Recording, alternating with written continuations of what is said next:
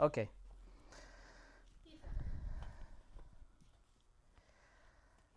On va ouvrir la parole de Dieu dans le livre de Actes, chapitre 17.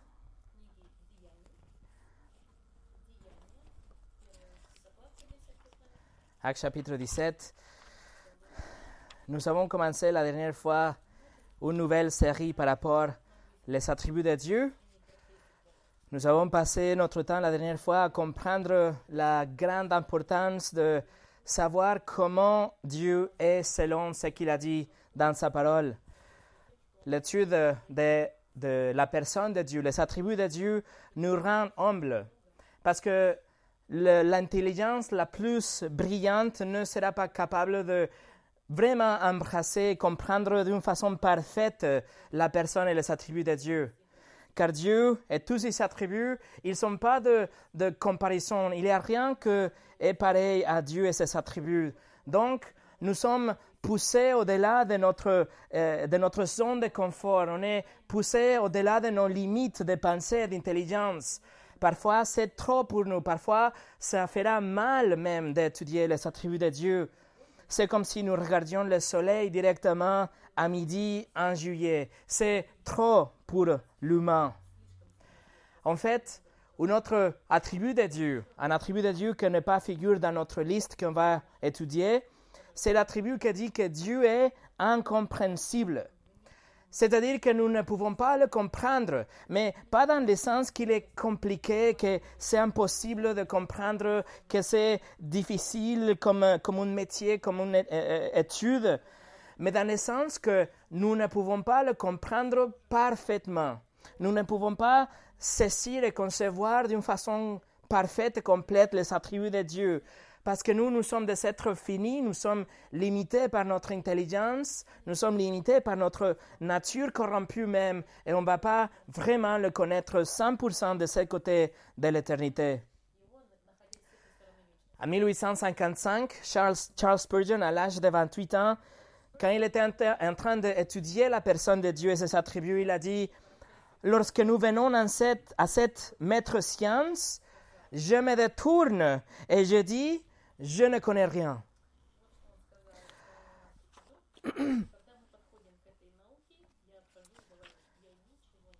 La dernière fois, on a vu aussi la unité des attributs de Dieu.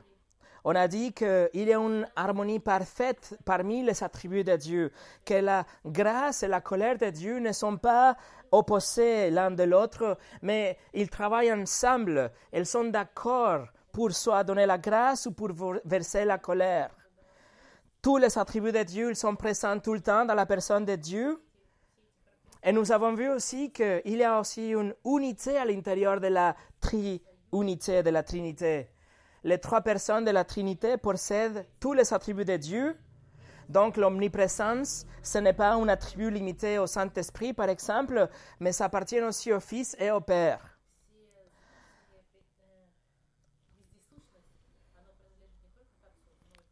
L'omniscience n'est pas limitée, par exemple, à la connaissance du Père, mais l'omniscience appartient aussi, au Fils et au Saint-Esprit. Et la miséricorde aussi, pour vous donner un autre exemple, n'est pas limitée au Fils, appartient aussi au Père et au Saint-Esprit. C'est ce qu'on a vu la dernière fois. Aujourd'hui, on commence à voir vraiment les attributs de Dieu. Et la première chose qu'on va voir aujourd'hui, c'est, on va répondre à la question, d'où vient Dieu? C'est la question qu'on a entendue déjà dans notre vie, d'où vient Dieu?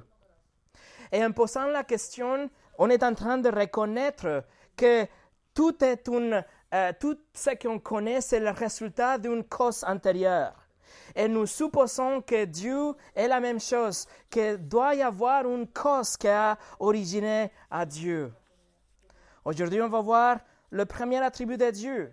On va commencer avec l'existence propre de Dieu. Ça veut dire que Dieu est indépendant de tout que lui, il est autosuffisant, il est autonome, qu'il ne dérive de rien, il ne procède de rien. Son essence, il découle de lui-même. Il est auto-existant ou autosuffisant. Il est complètement indépendant de tout. En théologie, cela s'appelle la aceité de Dieu. C'est juste pour dire qu'elle est complètement indépendante. C'est ce qu'on va voir aujourd'hui. Mais avant de commencer, on va prier. Seigneur, on est là, prêt pour euh, étudier le tout premier attribut dans notre liste qu'on va étudier, les 15 attributs de Dieu. Et Seigneur, on commence fort, on commence déjà avec un sujet que c'est difficile à comprendre, que nous, dans notre intelligence limitée, on, a du mal parce que on connaît rien que c'est indépendant comme toi, tu es indépendant, pas originé. Alors Seigneur, nous te demandons ton aide aujourd'hui pour comprendre ce concept et pour pouvoir saisir tout ce qu'on peut dans notre intelligence limitée, notre nature corrompue. Seigneur, que ta parole aille en effet en nous aujourd'hui. Au nom de Jésus. Amen. Le message s'appelle Les attributs de Dieu, du point, indépendance. L'existence propre de Dieu, le fait que Dieu existe en lui-même, est complètement étrange pour nous tous. Parce que pour nous, tout ce qu'on voit, tout ce qui est autour de nous, tout ce que nous sentons, nous écoutons, nous goûtons, nous touchons, tout ce qu'on voit a une origine, a une provenance. Tout ce qu'on voit a une cause et on peut aller chercher la cause de tout ce qu'on voit autour de nous. Rien est sans cause, rien est indépendant d'une autre chose. Il y a une cause, il y a un effet, et si on va en arrière, on peut revenir et revenir pour voir la cause, pour voir la cause antérieure, pour voir la cause antérieure, jusqu'à qu'on arrive à l'origine de tout, que c'est Dieu. Mais qu'on arrive à Dieu, la cause et effet s'arrêtent.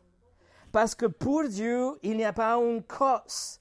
Pour Dieu, il n'y a rien qui était avant Dieu et originé Dieu.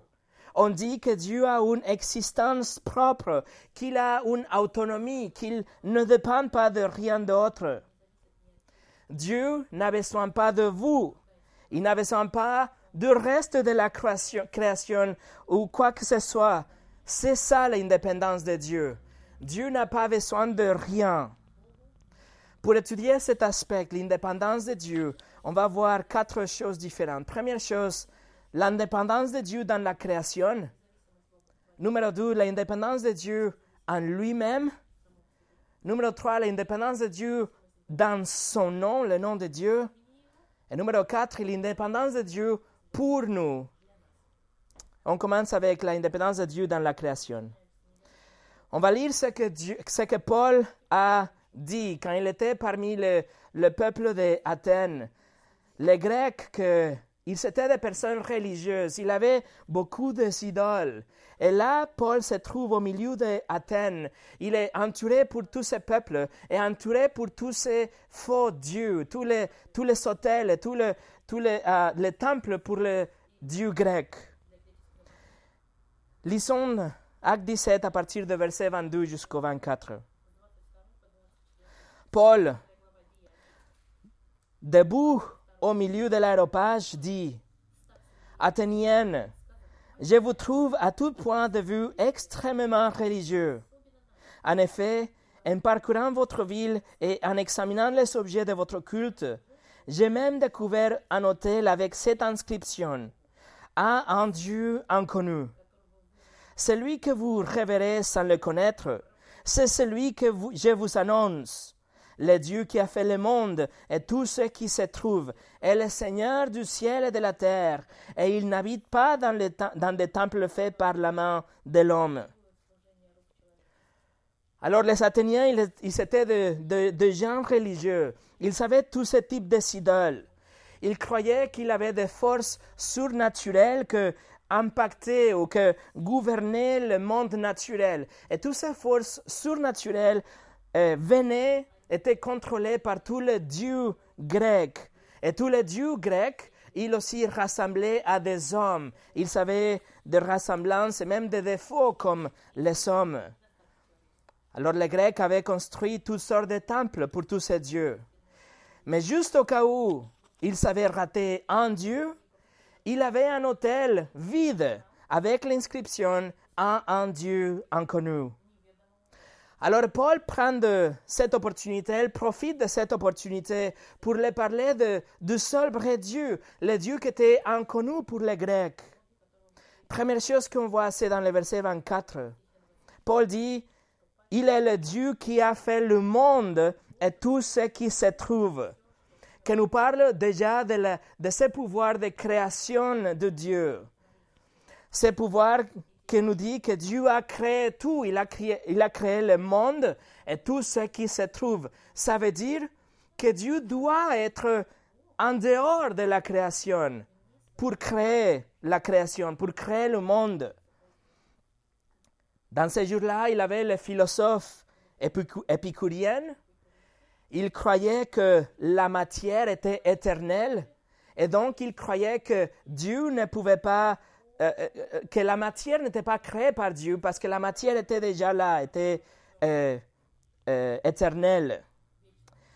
Il avait aussi le philosophe stoïque qui créait que, il croyait pardon, que Dieu était parmi ou à l'intérieur de toutes choses physiques. Et donc le Dieu de stoïque, il ne pouvait pas non plus créer parce que ce Dieu ne pouvait pas créer la création s'il était dedans la création. Dieu ne pouvait pas se créer à lui-même. Alors ce que Paul dit est en contradiction avec le philosophe. Dieu dit que les épicuriens ont tort parce qu'en fait Dieu a créé la matière, Dieu a créé le monde. Et il contradicte aussi le stoïque parce qu'il dit oui, Dieu a créé la création et Dieu ne fait partie de la création, mais il est en dehors de la création. Cela nous dit que Dieu a une existence propre, que Dieu a toujours existé et que tout ce qui existe, c'est parce que Dieu a voulu que ça existe. On connaît bien le tout premier verset de la Bible. C'est dit, au commencement, Dieu créa. Ça veut dire que le Dieu trinitaire, le seul Dieu, était là avant que le temps commence, indépendant du temps, indépendant du monde et de la création. Il était là et il était déjà complète. Il était déjà parfait et il était sans aucune cause. Dieu, avant la création, n'avait besoin de rien. Il ne manquait rien. Il était parfait dans tout sens et il a juste tout simplement décidé de créer. Les gens parfois, ils pensent que Dieu a créé l'humanité parce qu'il parce qu'il était tout seul. Il croit que Dieu a créé les hommes parce que Dieu était triste. Il pense que Dieu a créé parce qu'il avait besoin d'avoir une relation avec des autres, parce qu'il était tout seul, il était malheureux. Si ça c'était vrai, alors Dieu ne serait pas vraiment Dieu parce qu'il n'était pas parfait. Il avait besoin de quelque chose pour être parfait ou pour devenir heureux. Dieu n'a jamais manqué rien, il, il n'avait pas besoin de rien pour être complet. Il était tout complet, tout parfait, tout heureux, tout satisfait. Pourtant, il a décidé de créer. Tous ceux qui pensent que Dieu était incomplet sans la création, tous ceux qui pensent que Dieu n'était pas parfait et qu'il avait besoin de nous, ils sont en contradiction avec ce que Jésus a dit dans Jean 17, verset 5. Jésus a dit, Père, révèle toi-même ma gloire auprès de toi en me donnant la gloire que j'avais auprès de toi avant que le monde existe. Dieu était déjà glorieux avant la création. Et plus bas, dans le verset 27, 24, Jésus dit, Je veux que là où je suis, ce que tu, m'as donné soit aussi avec moi, afin qu'il contemple ma gloire, la gloire que tu m'as donnée parce que tu m'as aimé avant la création du monde. Dieu avait déjà une relation d'amour. Dieu était aimé à l'intérieur de la Trinité. Il, s'était parfait à l'intérieur de la Trinité. Il n'avait pas de solitude, il n'avait pas de un manque de communion, un manque d'amour. Dieu comme une Trinité était parfaite complète, glorieuse, complètement indépendant de la création, Dieu était déjà glorieux. Doucement, Paul dit que Dieu, le Dieu inconnu pour les Grecs dans le verset 23, est en fait le Seigneur du ciel et de la terre. Il dit en fait que, en disant qu'il est le Seigneur, Paul est en train de dire que le Dieu inconnu pour les Grecs est en fait le souverain, qu'il est le roi, que c'est lui qui gouverne, qu'il a une absolue subordination de tous ses œuvres, qu'il il préside sur toutes les choses, qu'il n'y a rien qui est plus haut que lui, qu'il est le Dieu en fait, qu'il n'a pas, il n'a pas quelqu'un qui est plus haut que lui au niveau de hiérarchie, comme le Dieu grec, qu'il avait une hiérarchie les uns avec les autres. Dieu préside sur l'univers, il n'est pas une force impersonnelle, une, une énergie qui n'a pas un visage, ou la force du destin, ou quelque chose sans aucune euh, euh, volonté. Au contraire, Dieu a une volonté, il a deux plans et il règne activement sur toutes les choses qu'on voit aujourd'hui et même les choses qu'on ne voit pas. Il est le souverain, il est le Seigneur de tout. Troisièmement, le Dieu inconnu au grec n'habite pas dans des temples faits par la main des hommes, dans le verset 24. Contraire au Dieu grec, les Grecs pensaient que le Dieu, en fait, il habitait à l'intérieur de chaque temple. Il, a, il disait que chaque Dieu avait son propre sanctuaire, son propre petit temple, et que Dieu, les dieux des de Grecs habitaient dedans. Mais Paul dit, le vrai Dieu, il est en dehors des sanctuaires. Il ne peut pas être dans des temples parce qu'il est plus grand et plus grand même que la création. Le vrai Dieu est dehors de la création. Dieu ne peut pas être confiné à un certain endroit. S'il pouvait être confiné, ça veut dire qu'il est limité, qu'il peut être euh, limité, qu'il peut être attrapé. Il peut dépendre d'un lieu, mais le vrai Dieu n'est pas le cas. Les Grecs croyaient que leur Dieu habitait dans le mont Olympe. Ils pensaient que leur Dieu habitait là à cause de, de, climat tempéré, à cause de les gorges qu'il y avait, à cause de forêts qu'il y avait. Et chacun des douze dieux grecs habitait là. Dans des temples construits avec de l'or et avec de marbre. Mais Paul dit, le vrai Dieu, il n'habite pas dans des temples, il n'habite pas dans le mont Olympe. En fait, il a fait les montagnes, dont le mont Olympe. Et il a fait aussi l'or, il a fait aussi le marbre, il a fait le main de somme pour miner l'or et le marbre, il a fait le somme pour qu'il mine de l'or et de marbre, et il a fait la terre où il a placé les mines de l'or et de marbre. Tout a été créé pour Dieu, sans aucune limite comme le Dieu grec. Ça, c'est l'indépendance de Dieu. Les poissons, par exemple, ils sont limités à l'eau. Nous, nous sommes limités à notre atmosphère. Les oiseaux ne peuvent pas vivre sous l'eau. Toute la création dépend et contrainte par la même création. Mais Dieu, le Créateur, est indépendant. Il est dehors de la création. Il n'a pas besoin du soleil pour voir. Il n'a pas besoin de l'eau fraîche pour, pour boire ou de la farine pour créer du pain ou, ou des nuages pour lui donner de, de, donner de l'ombre. Il n'a pas besoin de rien. Il n'a pas besoin de l'encre pour dessiner des couleurs pour nous. Il n'a pas besoin de livres pour avoir de la sagesse, ou même des singes pour s'occuper de lui, ou même des créatures pour le vénérer. Dieu n'a pas besoin de rien, il est complètement indépendant de tout ce que nous on dans la création. J.I. Packer a dit Les enfants parfois demandent Qui a fait Dieu? La réponse la plus claire est que Dieu n'a jamais eu besoin d'être fait puisqu'il a toujours été là. Il existe d'une manière différente de nous. Nous, ces créatures, existons de manière dépendante.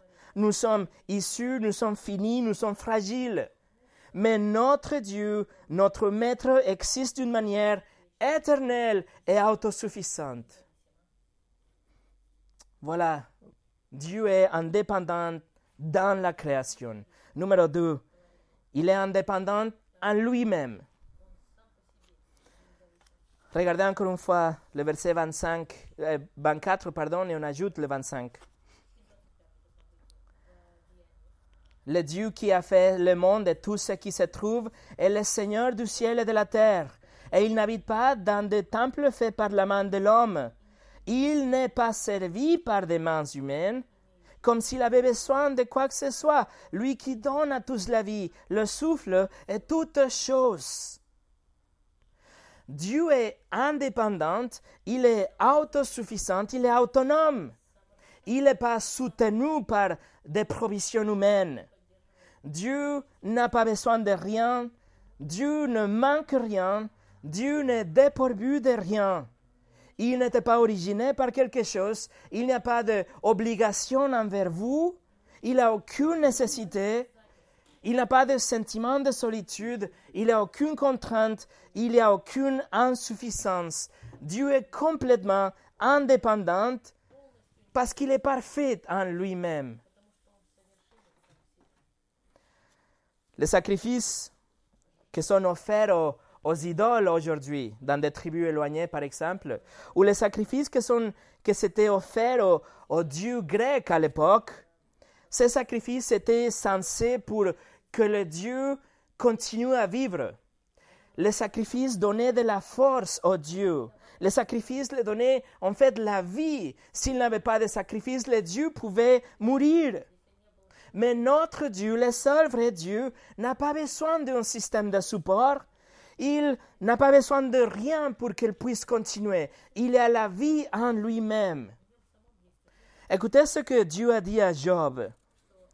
Job 41, verset 3 en français, c'est marqué Qui m'a donné le premier pour que je le paye en retour? Tout ce qui est sous le ciel m'appartient.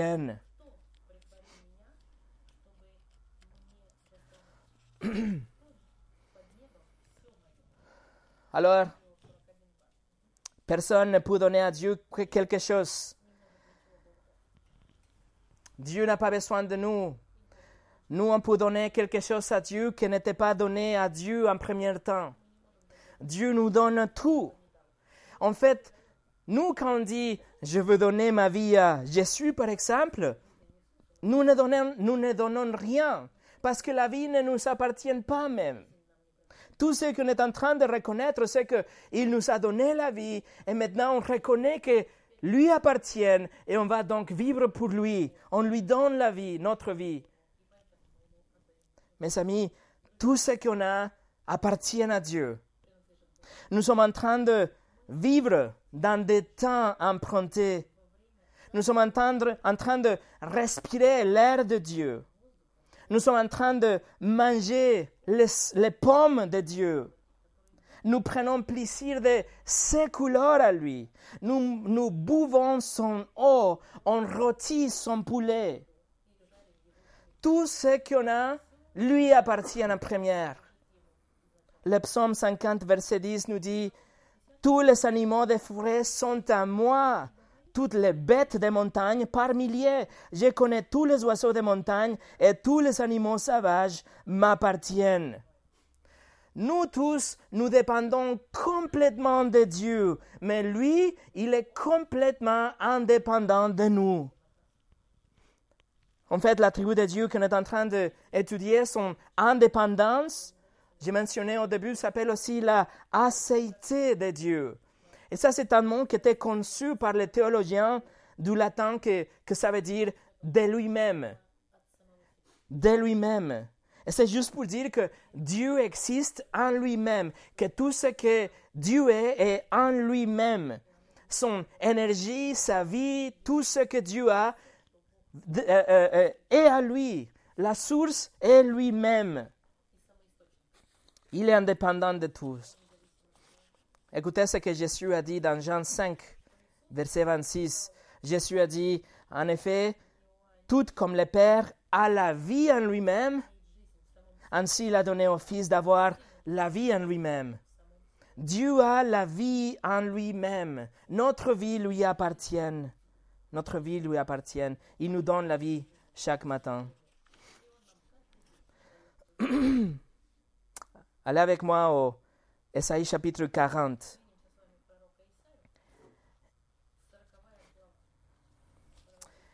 Esaïe chapitre 40, à partir de verset 28.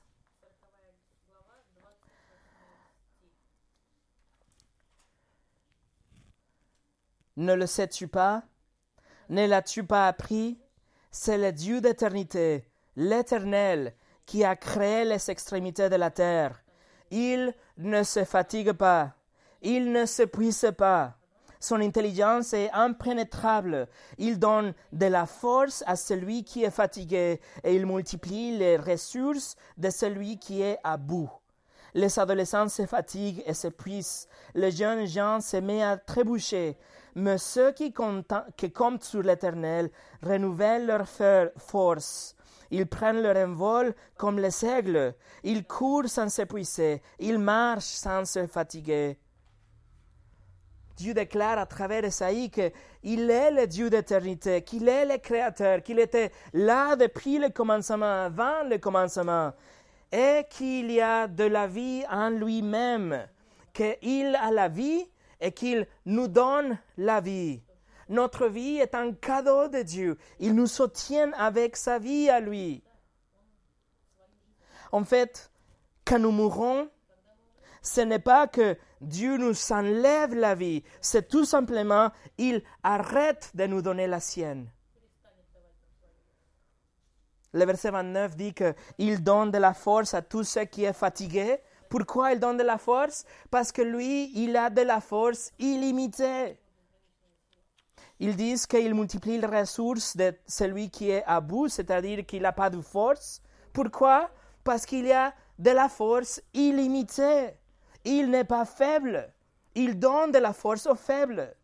Pourquoi? Parce que il a de la vie en lui-même, de la vie illimitée qu'il donne quand il veut et qu'il arrête de donner quand il veut aussi.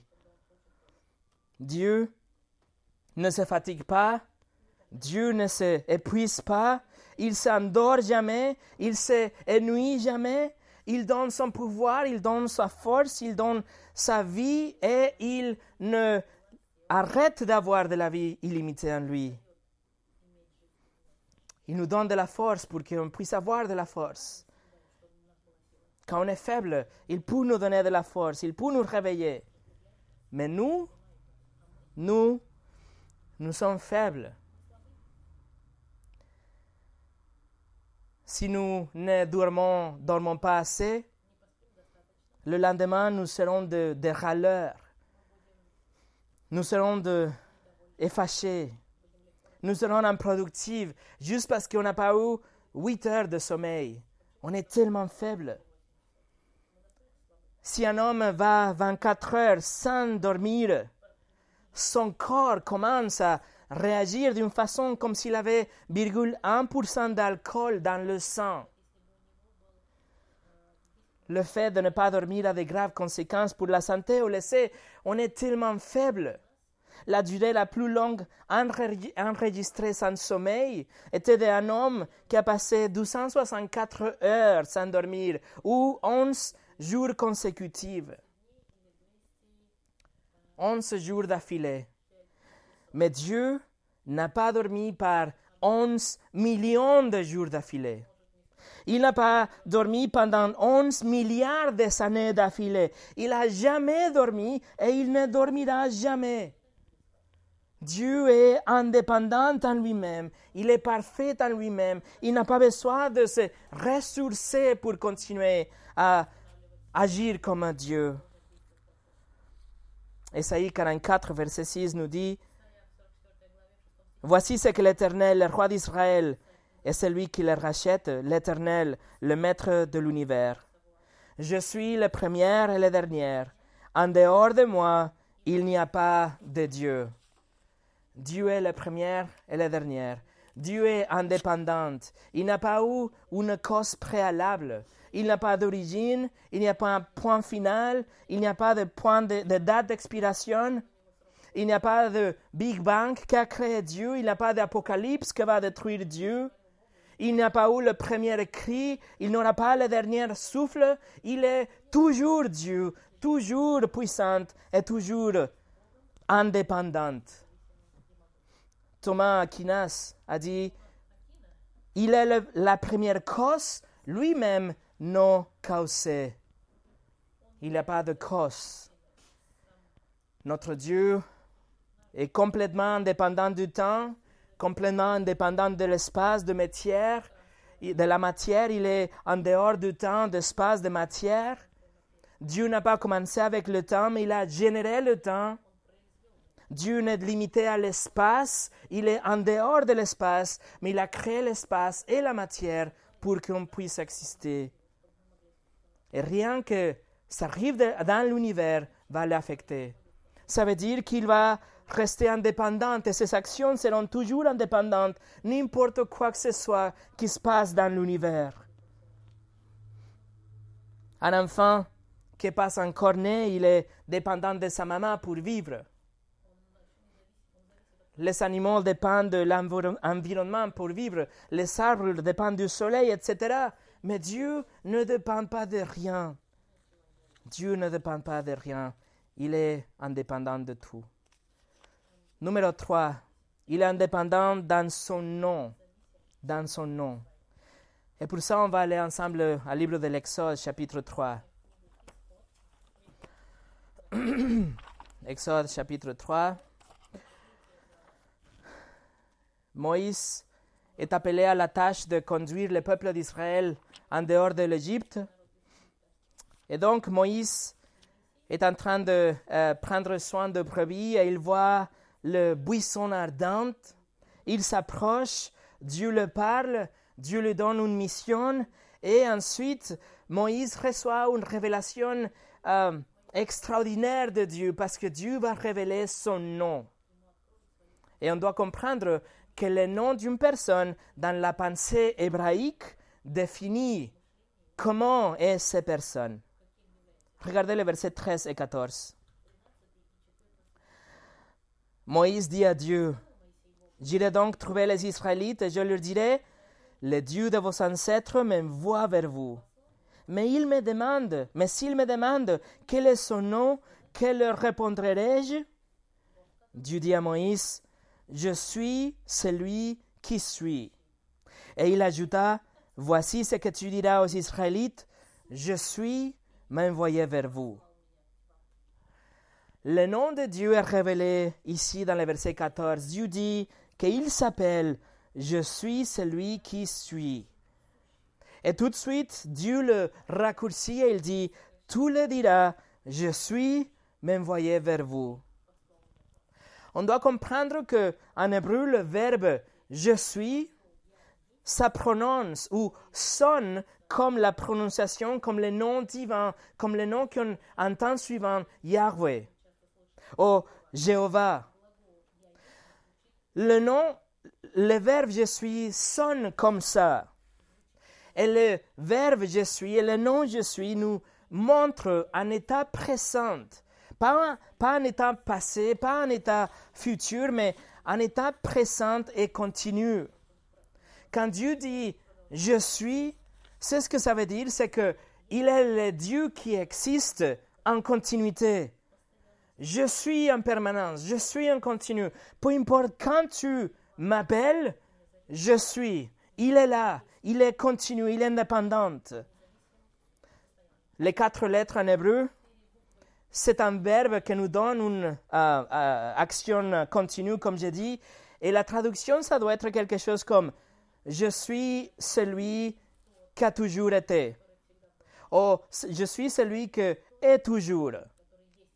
Le nom de Dieu, la façon dont Dieu nous donne son nom, c'est qu'il dit Je suis ou Je existe. Et ça nous montre son existence sa existence propre en lui-même. Il existe tout seul. Ça, c'était très provoquant pour Moïse et pour le peuple d'Israël, parce que Moïse doit rentrer en Égypte, où il vénérait toutes sortes de dieux, y compris le soleil, y compris la lune, et Moïse doit rentrer et dire, je suis même voix, le Dieu qui existe, qui a créé en fait la lune et le soleil. Le, Dieu, de vos ancêtres, le Dieu d'Abraham, le Dieu d'Isaac, le Dieu de Jacob. Je suis. Il n'était pas seulement le Dieu d'Abraham, mais je suis. Il continue à être dans ces moments-là. Il existe en permanence, il existe en continu. Et en fait, pour nous donner un exemple, regardez le début de ce chapitre. C'est comme si Dieu nous donne un exemple en 3D de ce que ça veut dire son nom. On va lire chapitre 3, de verset 1 au 3. Moïse, étant devenu verger du troupeau de son beau-père Jethro, le prêtre, de Madian, il conduisit le troupeau derrière le désert et vint à la montagne de Dieu, à Horeb. L'ange de l'Éternel lui apparut dans une flamme de feu au milieu d'un buisson. Moïse regarda et vit que le buisson était tout en feu sans être consumé. Moïse dit je veux faire un détour pour voir quelle est cette grande vision et pourquoi les buissons ne brûlent pas. Voilà, il y a un buisson qui est en train de, de, de, se brûler. Mais les buissons ne se consomment pas. Le buisson en lui-même, la plante en lui-même, il n'est pas touché par le feu qui l'entoure. Le buisson continue à avoir la vie, même s'il y a de feu à l'intérieur qui l'enveloppe. La vie de ce buisson est indépendante de feu. Il n'est pas affecté par le feu. Et en même temps, le feu, il est en train de brûler sans avoir besoin de buisson pour avoir une combustion. Le feu est indépendant de buisson. Le feu est en train de brûler par sa propre force. Ces buissons ardentes, c'est un exemple, c'est une vision qui nous explique le nom de Dieu. Je suis le buisson indépendant de feu, le feu indépendant des buissons, et Dieu, le nom de Dieu, qui existe en permanence comme le buisson et comme le feu. Les buissons ardents nous montrent l'existence propre de Dieu, l'indépendance de Dieu et son acéité. Alors la vie de Dieu n'est pas dérivée, n'est pas provoquée, n'est pas limitée par le feu comme le buisson et le feu, mais notre vie est provoquée, soutenue, créée, etc. par Dieu. Dieu est le seul autonome. Dieu est le seul qui a une force inépuisable, indépendante, et son nom le décrit, et le buisson ardent le illustre en même temps aussi. Numéro 4. Qu'est-ce qu'on fait avec l'indépendance de Dieu? Comment est-ce que cela doit nous affecter? Je vous donne cinq indices, cinq points. La première chose, c'est que la indépendance de Dieu, la doctrine de la de Dieu nous rappelle que la seule existence fondamentale de tous est l'existence de Dieu. Que notre existence et tout ce qu'on a dérive de l'existence de Dieu. Que Dieu n'a pas besoin de rien, mais nous, on a besoin de lui. Et ça produit à nous un émerveillement par rapport à Dieu. On doit être émerveillé parce que nous sommes en train de louer, d'étudier, de connaître une personne qui est une catégorie par lui-même, à qui on le doit notre existence, on le doit notre souffle de chaque matin. Quelqu'un que lorsque tout s'effondre, lorsque tout euh, va se finir un jour, il sera toujours là et avec toute sa force. Dieu est quelqu'un que même si tout l'enfer se déchaîne contre lui, il sera intact, indépendant et force comme si rien n'était passé. Alors la acéité de Dieu, numéro un, produit à nous de l'émerveillement. et la louange. Numéro 2. Cet attribut de Dieu nous fait voir que Dieu est beaucoup plus grand de ce qu'on pensait, que Dieu est beaucoup plus merveilleux de tout ce que nous on avait pensé avant. Et qu'on comprend que Dieu est tellement grand et tellement indépendant, ça nous fait voir qu'il ne nous doit aucune explication. La de Dieu doit fermer notre bouche. La de Dieu doit nous amener à, genou. Dans le dernier chapitre de Job, après qu'il avait perdu tout, il a été défié par ses amis, méprisé par sa femme, etc il veut poser des questions à Dieu parce qu'il n'est pas content, il n'est pas d'accord. Et Job est en train de chercher une bagarre avec Dieu. Il veut poser des questions, comprendre pourquoi Dieu a agi de cette façon. Et Dieu, avec toute condescendance, décide d'avoir un dialogue avec Job. Mais Dieu dit que c'est lui qui va poser la question d'abord. Dieu fait tourner les tables. Il dit, OK, Job, je vais te poser une question. Et la toute première question que Dieu pose à Job est dans le chapitre 38, verset 4. Dieu dit, Job, où étais-tu quand j'ai fondé la terre? Déclare-le, puisque tu es si intelligente. Et avec ces questions, c'était suffisant. La bagarre est terminée. Un seul coup, Dieu gagne. Mais Dieu continue à, poser des questions tout au long du chapitre 38 et tout au long du chapitre 39, jusqu'à que Job dit dans le chapitre 40, il dit dans le verset 3, il dit, Job, Job répondit à l'Éternel, je ne fais pas le poids. Que pourrais-je te répondre? Je mets ma main sur ma bouche. Il dit, j'ai parlé une fois, mais je ne répliquerai plus, et même d'où, mais je n'ajouterai rien.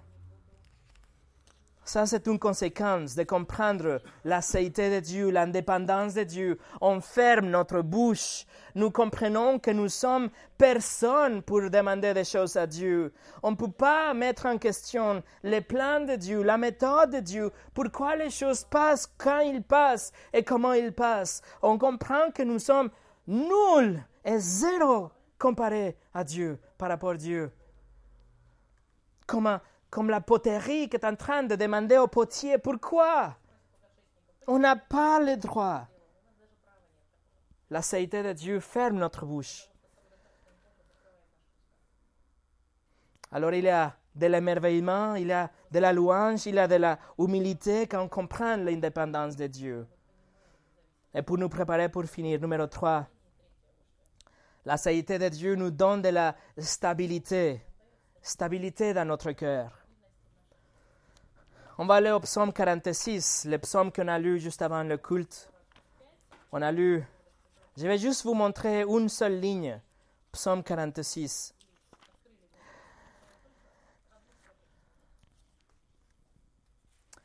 Dans le psaume 46, le psalmiste décrit que tout le monde est instable. Tout autour de lui est incertain les montagnes tombent, la mer mousse, les océans rougissent.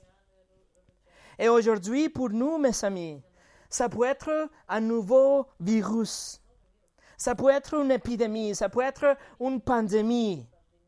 Ça peut être de la panique dans les épiceries, la récession économique. Ça peut être des entreprises qui sont en train de souffrir parce qu'il n'y a pas d'argent, il n'y a rien qui bouge. Et notre monde a changé dans la dernière semaine, comme on le sait. Mais c'est que donne de réconfort aux psalmistes, c'est que donne de la stabilité au cœur des chrétiens. Et c'est que ça doit être notre, euh, notre ligne, notre déclaration, notre souvenir dans ce temps d'insécurité. Euh, C'est ce que Dieu dit dans le verset 10. après que le psalmiste a cité toute la situation de verset 1 au 9, Dieu dit dans le verset 10, arrêtez et sachez que je suis Dieu. Douze impératifs en français, douze impératifs en hébreu. Arrêtez et sachez que je suis Dieu. Je suis. Alors, vous vous inquiétez pour l'avenir, vous vous inquiétez pour le passé, mais Dieu dit, je suis. La permanence de Dieu, l'autonomie de Dieu, l'éternité de Dieu, l'indépendance de Dieu. Il dit, tout peut être en train de trembler, tout peut être en train de tomber, d'être secoué, votre vie, vie bouleversée, votre business menacé. Mais Dieu est le même. Il est je suis. Il est indépendant. Il est en dehors de tout ce qui passe. Et si nous, on est avec lui, on est en sécurité. Quatrièmement, Dieu, même s'il est indépendant, même s'il est autonome, nous, en tant que ses créatures, nous sommes capables de l'apporter une vraie joie.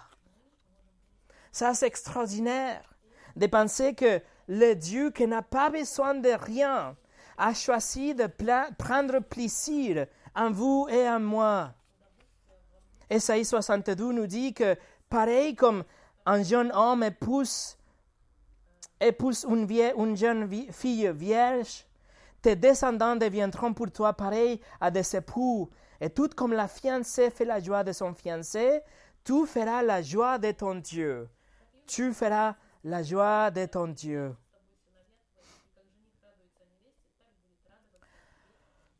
Alors Dieu n'a besoin de rien. Dieu n'a pas besoin de vous et de moi.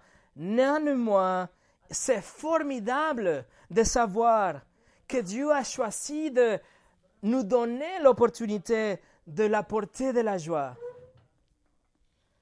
Quelle grande significance dans notre vie apporter de la joie au Dieu qui n'a pas besoin de nous pour être joyeux.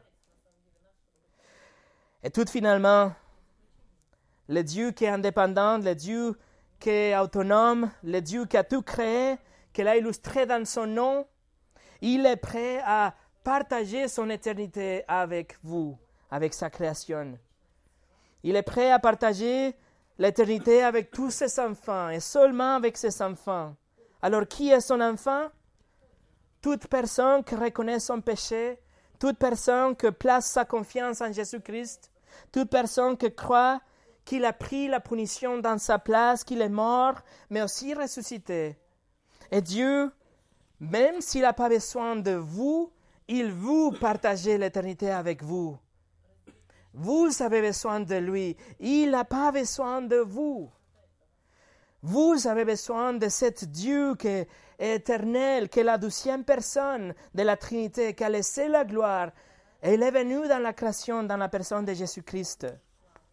Le Dieu qui n'avait pas besoin de le faire, a décidé de venir sur la terre, vivre une vie parfaite et prendre le péché du monde dans son corps.